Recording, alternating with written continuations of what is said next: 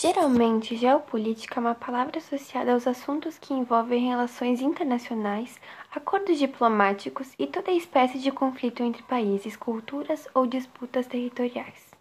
É comum as pessoas entenderem geopolítica como uma série de acontecimentos atuais de nossa sociedade.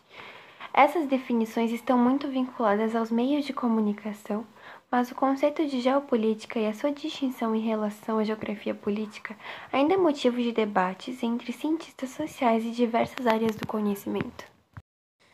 Com o fim da Segunda Guerra Mundial, o mundo havia assistido uma das maiores destruições da história. Esperava-se que houvesse uma cooperação entre os países aliados, em um período que acreditava-se seria de recuperação e paz. No entanto, iniciou-se o período da Guerra Fria e a competição entre as duas potências do lado vencedor, entre Estados Unidos e União Soviética, exigiu que tais potências se organizassem de acordo com suas apostas ideológicas, capitalista e socialista. Como os confrontos não ocorriam diretamente entre a superpotência, alguns conflitos-chave marcaram táticas de uso de aliados em conflitos militares, como por exemplo temos a Guerra da Coreia, a Guerra do Vietnã, a crise dos mísseis e, por último, a Guerra do Afeganistão. Ao final da Segunda Guerra Mundial, de 1939 a 1945, o cenário político mundial testemunhava o período de maior tensão de sua história, onde de um lado havia os Estados Unidos, uma potência capitalista, e do outro a União Soviética, uma potência socialista. Em ambos os lados, armamentos com tecnologia nuclear que poderiam causar sérios danos a toda a humanidade. Ao final das contas, nenhum tiro foi diretamente disparado entre os dois lados do conflito, o que justifica o nome Guerra Fria. O que se pode dizer é que esse conflito foi marcado por disputas indiretas entre as duas potências rivais, em busca de maior poder político e principalmente militar sobre as diferentes partes do mundo.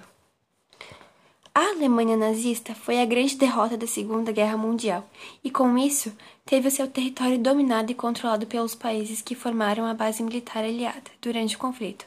Esses são Estados Unidos, União Soviética, França e Inglaterra. Esses países, na Conferência de Potsdam, em 1945, dividiram o espaço alemão em duas partes. De um lado, a Alemanha Ocidental, dominada pelas nações capitalistas, de outro, a Alemanha Oriental, dominada pela União Soviética. A capital Berlim também ficou totalmente dividida.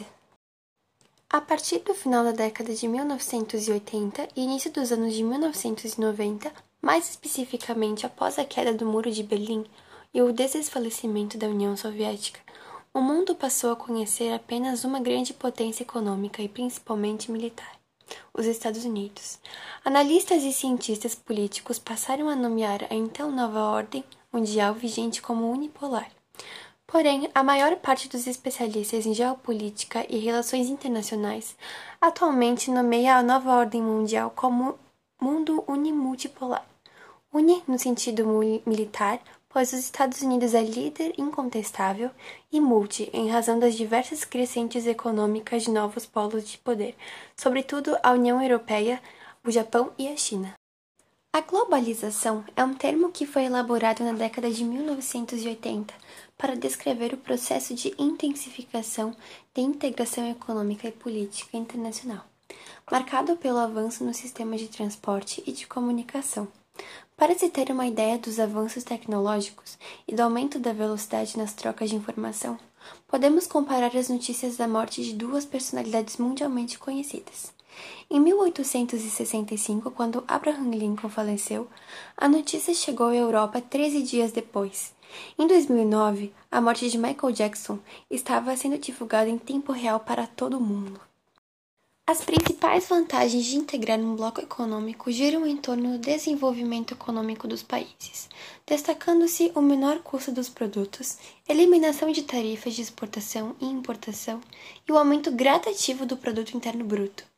Dentre as vantagens, podemos destacar a ausência de soberania nacional, enfraquecimento do multinacionalismo frente ao fortalecimento da economia regional polarização das economias globais, falta de liberdade econômica das empresas em participar de mercados mais abrangentes e a possibilidade de países com economia frágil afetarem os mais desenvolvidos.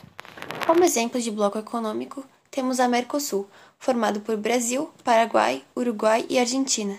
Tem como principal função promover uma área de livre comércio, desenvolvimento social e econômico entre os membros, além de permitir a livre circulação de pessoas, mercadorias e bens de modo geral.